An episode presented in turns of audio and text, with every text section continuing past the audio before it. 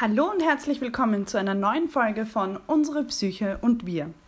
In der heutigen Folge möchte ich über die Antidepressiva sprechen. Antidepressiva gehören zu der Gruppe der Psychopharmakas und werden eingesetzt bei Depressionen, Essstörungen, Angsterkrankungen oder auch Zwangsstörungen. Antidepressiva machen nicht abhängig. Das muss ich betonen, weil das einfach ein Aberglaube ist. Sie machen nicht abhängig, aber es gibt sowas wie ein Entzugs- oder Absetzsyndrom. Das werde ich euch am Ende von der Folge noch erklären. Davor erkläre ich euch einmal den biochemischen Aufbau von Neuronen. Das ist sehr wichtig, damit ihr die Wirkung von Antidepressivan versteht. Gut, bildlich jetzt mal erklärt, ähm, müsst ihr euch ein Neuron vorstellen wie ein Spiegelei. Ein Spiegelei, was ein bisschen ausgefranst ist und quasi einen langen Schweif weg hat und da auch wieder ausgefranst ist.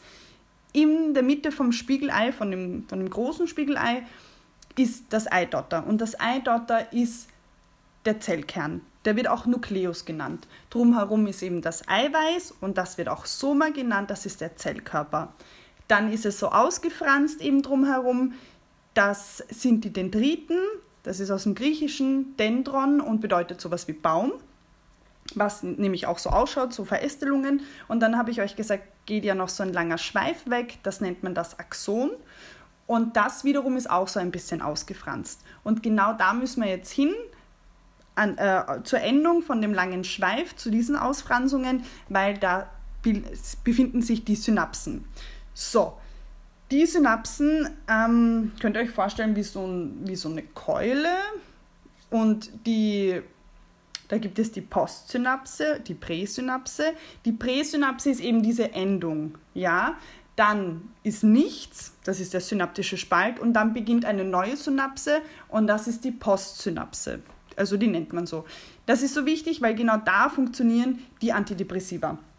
Und zwar indem der Zellkern, der Nukleus, sagt, okay, gut, der bekommt jetzt irgendeine Information und das heißt, passt, wir werden jetzt glücklich, irgendwas ist passiert, wir, wir, wir stoßen jetzt Glückshormone raus. Zum Beispiel Serotonin. Das wandert dann das Axom entlang, also eigentlich springt es, aber das ist dann zu biochemisch. Ähm, das wandert da jetzt entlang, verpackt sich dann wie ein Geschenk quasi. Also es verpackt sich in Vesikel, die nennt man so. Und dann wandert das und platzt am Ende bei der Präsynapse auf, wandert und schwebt ein bisschen im postsynaptischen Spalt herum. Da ist eben nichts und entweder dockt es wie bei Tetris dann bei der Postsynapse an oder es kehrt einfach wieder zurück und wird wieder aufgenommen bei der Präsynapse, da wo es herkommt. So, das ist so wichtig zu wissen, weil es gibt mehrere Arten von Antidepressiva. Ich beginne mit den SSRIs, das sind die, die gängigsten. SSRIs bedeutet selektive Serotonin Reuptake Inhibitor oder auch auf Deutsch ähm, selektive Serotonin-Wiederaufnahmehämmer und genau darum geht es. SSRIs verursachen, dass wenn zum Beispiel Serotonin jetzt da im Vesikel, also im, im Geschenksgepäckchen, da herumwandert, aufplatzt und im synaptischen Spalt ein bisschen schwebt und dann nicht angenommen oder andockt bei der Postsynapse, sondern wieder zurückgehen möchte und wieder aufgenommen werden sollte, dann wirken die SSRIs, indem sie sagen, nein, wir nehmen dich jetzt nicht, wandern noch und schwebt noch ein bisschen weiter im postsynaptischen Spalt und haben noch ein bisschen Wirkung. Genau darum geht es. Bei Depressionen ist es einfach oft, dass ähm, früher hatte man sogar die Hypothese, also diese Serotonin-Hypothese, dass zu wenig Serotonin bei depressiv erkrankten Menschen vorhanden ist oder es einfach wieder zu schnell aufgenommen oder zu schnell abgebaut wird. Und Serotonin ist ja das Glückshormon, umgangssprachlich. Und wenn das jetzt zu wenig da ist, zu schnell wieder aufgenommen wird oder zu schnell abgebaut wird, kann es sein, oder hat man sich gedacht, und es ist ja auch irgendwo bewiesen, ähm, dass dadurch eine Depression sein könnte oder verstärkt wird oder dass einfach die Auswirkungen sind. Das ist wirklich klinisch erwiesen, dass da einfach Serotoninmangel herrscht. So, die SSRIs sagen eben dann, okay, gut, die nimmt man jetzt ein und die blockieren, dass man wieder Serotonin aufnehmen könnte, sodass es einfach eine längere Wirkung im synaptischen Spalt hat. Gut, dann gibt es noch die selektiven Noradrenalin-Wiederaufnahmehämmer, die nennt man auch NARI, hat dieselbe Wirkung, ähm, nimmt man aber meistens zweimal am Tag. SSRIs nimmt man meistens nur einmal am Tag, in der Früh oder auch am Abend, kommt darauf an, welche Art von ähm, SSRIs man nimmt, ob man sagt, okay, gut, ich komme in der Früh auch ganz schwer in die Gänge durch die Depression oder ich habe eher Schlafprobleme, je nachdem nimmt man es dann am Abend oder in der Früh. Und die selektiven Noradrenalin-Wiederaufnahmehämmer, die nimmt man allerdings zweimal am Tag. Ähm, die nennt man auch NARI. Dann gibt es die selektiven Ser Serotonin Noradrenalin-Wiederaufnahmehämmer. Das sind die SNRIs, weil die auf beides quasi sich spezialisiert haben. Nicht nur auf Serotonin, sondern auf Serotonin und Noradrenalin. So, das sind quasi diese drei Gruppen. Dann haben wir da noch was, das nennt man die MAO-Hämmer. Jetzt kommt ein Vorsicht, ein langes Wort. Äh, Monoaminooxidase-Hämmer.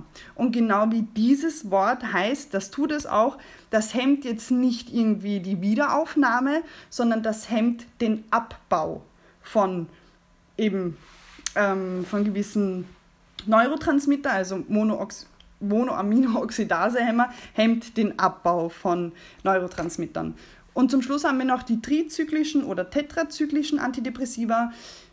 Das klingt jetzt ein bisschen kompliziert, ist es aber eigentlich gar nicht. Da geht es nur um den chemischen Aufbau. Trizyklisch, also ein Dreifachring oder tetrazyklisch ist ein Vierfachring in der chemischen Struktur. Ja, das sind, glaube ich, sogar einer der ersten Antidepressiva, die sind so in den 60er Jahren zum Einsatz gekommen. Die haben aber so starke Nebenwirkungen gehabt, wie, wo fange ich an, Herzrhythmusstörungen, ähm, Blutdruckabfall, Verstopfung und sonstiges, dass die dann eigentlich nicht mehr so oft verschrieben worden sind. Dann kamen eben eh auch schon die SSRIs und die sind viel, viel, viel verträglicher. Ähm, ja, und dann sind eigentlich nur noch die fast zum Einsatz gekommen. Mauhämmer werden auch selten eingenommen oder verschrieben, weil einfach die anderen eine so gute Wirkung haben. Ähm, bei bei den NARI oder bei den SNRI, also selektives Serotonin-Noradrenalin, Wiederaufnahmehämmer, die kommen meistens dann zum Einsatz, wenn die SSRIs wenig oder gar keine Funktion erweisen bei einem Menschen. Dann, also eher, wenn man da ein bisschen quasi abgehärtet ist oder es einfach bei, mit dieser Tablette oder mit dieser ähm, Antidepressiva nicht wirkt, dann geht man meistens auf die SNRI oder auf die NARI. So, gut. Da haben wir das mal erklärt, auch die biochemische Funktion und Aufbau. Jetzt kommen wir zur Abhängigkeit, da ich gesagt habe, nein, sie machen nicht abhängig, das stimmt. Also nicht wie ein Suchtmittel oder andere Psychopharmaka machen Antidepressiva nicht abhängig. Aber es ist eine Wirkung in unserem Gehirn und das ist ja nicht ohne. Wir nehmen nichts mit äh, Antidepressiva zu uns, was wir nicht haben. Also wir nehmen jetzt nicht Noradrenalin oder Serotonin ein. Nein, wir nehmen etwas ein, was eben nur eine Funktion verändert, nur unter Anführungsstrichen, aber dennoch hat es eine ganz starke Wirkung. Es ist so, dass man meistens in den ersten Tagen bis zur ersten Woche bei Antidepressiven starke Kopfschmerzen haben kann.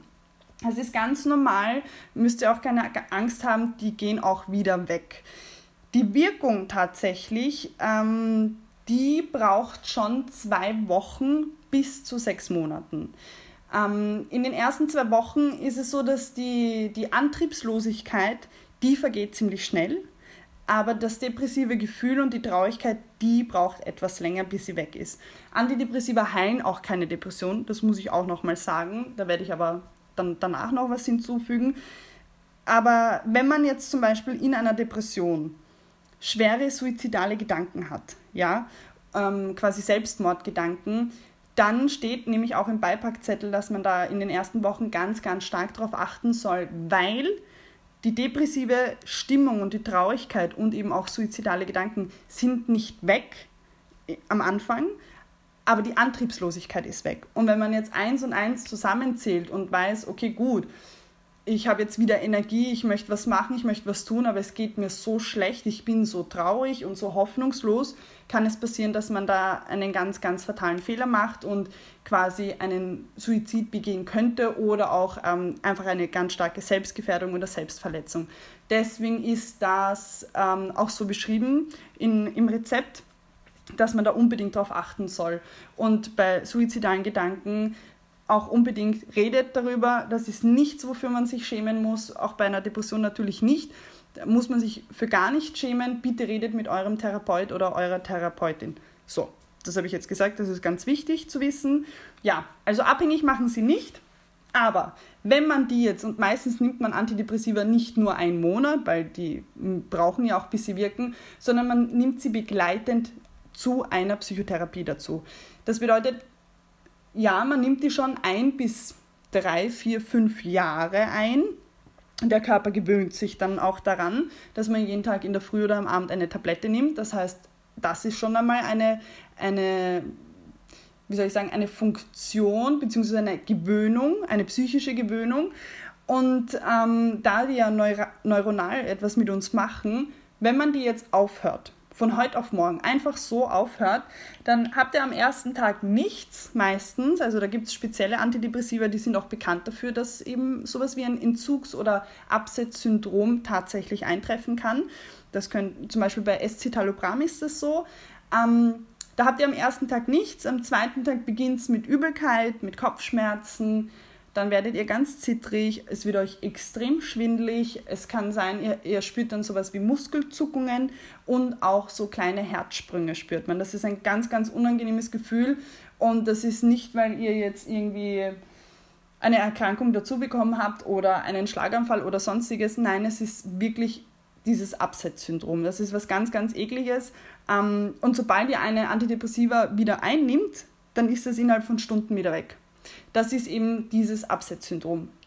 Das kann man aber natürlich verhindern, indem man, und hier wieder ein Rufezeichen, man, nimmt, man bricht Antidepressiva nicht einfach so ab. Bitte redet mit eurem Facharzt, mit eurer Fachärztin. Antidepressiva tut man ablaufend, also so auslaufend nehmen. Das heißt, man nimmt immer eine geringere Dosierung ein auf einen Zeitraum, damit sich der Körper und unser Gehirn darauf äh, einstellen kann und immer weniger, immer weniger, immer weniger und dann hört man sie auf. Also man hört nicht von 20 Milligramm übermorgen auf, weil dann ist es sehr wahrscheinlich, dass ihr ein Entzugs- oder ein Absetzsyndrom tatsächlich bekommen könnt.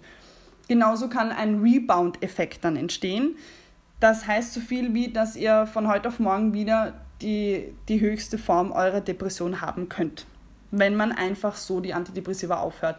Das muss man sagen, damit man auch nicht leichtfertig mit den Antidepressivern umgeht. Also man nimmt sie und sagt dann, na gut, nach einem halben Jahr, na, will ich eigentlich gar nicht mehr hin und her, nimmt sie nicht mehr. Also man muss auch Verantwortung entwickeln, dass man da Psychopharmaka einnimmt. Ja? Und natürlich, ihr müsst damit reden und ihr müsst da auch mit eurer Fachärztin oder eurem Facharzt ähm, reden, wenn ihr sie absetzen wollt. Nochmal, dieses Absetzsyndrom und Entzugssyndrom, das muss nicht eintreffen. Das ist auch ähm, Antidepressiva abhängig, kann man so sagen, und natürlich auch menschenabhängig. Es kann, es bekommt nicht jeder, aber es kann einfach sein und das möchte ich euch auch unbedingt einfach sagen, dass ihr das wisst, dass sowas eintreten kann. Deswegen bitte nicht leichtfertig damit umgehen, sondern immer mit Absprache mit dem Arzt oder mit der Ärztin ähm, das Absetzen einfach kommunizieren. Und jetzt kommen wir noch zu einem wichtigen Punkt, nämlich Antidepressiva nimmt man nicht und geht dann nicht in Therapie. So funktioniert das nicht, Leute. Wenn ihr eine psychische Erkrankung habt, sei es jetzt eine Depression, eine Essstörung oder sonstiges, und ihr bekommt Psychopharmaka dazu verschrieben, jetzt Antidepressiva oder so, dann nehmt ihr die nicht und geht dann nicht mehr in Therapie, weil das wird euch nicht helfen. Das ist wie wenn ihr Zahnschmerzen habt, ja, und, und ihr nehmt nur Schmerztabletten.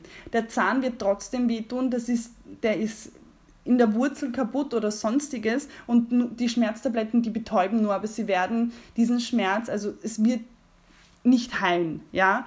Und dann, dann muss man halt zum Zahnarzt gehen und manchmal muss man halt öfter zum Zahnarzt gehen, damit der, der das Übel bei der Wurzel packt und euch eben behandelt, ja. Und die Schmerztabletten können euch zu der Zeit dann eben helfen, bis ihr den Zahnarzt überstanden habt und eure Zähne wieder gesund sind. Genauso ist es mit der äh, Psychotherapie und mit Antidepressivern oder Psychopharmakern. Die nehmt ihr begleitend zu einer Therapie, weil wenn ihr an einer Depression erkrankt seid, ja, es geht euch furchtbar elend, es ist wirklich ganz, ganz schlimm, das kann man sich nicht vorstellen, wenn man nicht einmal selbst das ähm, erfahren hat. aber ihr nehmt sie nicht und geht nicht mehr hin. Auch wenn ihr das Gefühl habt, hey, mir geht es jetzt wieder super, geht hin, redet mit eurem Therapeuten oder eurer Therapeutin. Aber Antidepressiva werden begleitend genommen. Das, ist, das sind wie die Stützräder zum Fahrradfahren, wie die Schwimmflügel zum Schwimmen. Ihr nehmt sie eine Zeit lang und dann könnt ihr selbstständig wieder Fahrrad fahren und selbstständig wieder schwimmen. Und dann könnt ihr auch wieder ohne Psychopharmaka leben und vielleicht sogar nach einer langjährigen Therapie braucht ihr auch keine Therapie mehr. Aber Therapie ist was so Gutes und so Wichtiges, egal ob ihr jetzt an einer Erkrankung, also einer psychischen Erkrankung leidet oder einfach nur zur Persönlichkeitsentwicklung, Psychotherapie ist immer was Gutes. Aber ja, nochmal, Antidepressiva werden nicht genommen und nicht zur Therapie gegangen, weil das bringt euch genau gar nichts. Da werdet ihr überhaupt keine Erfolge, keine Heilung widerfahren. Also bitte nehmt sie verantwortungsvoll, geht verantwortungsvoll in Therapie, dann wird es euch auf jeden Fall besser gehen und ja. Ich denke, ich habe alles gesagt. Ich hoffe, es war nicht zu chemisch und nicht zu langweilig.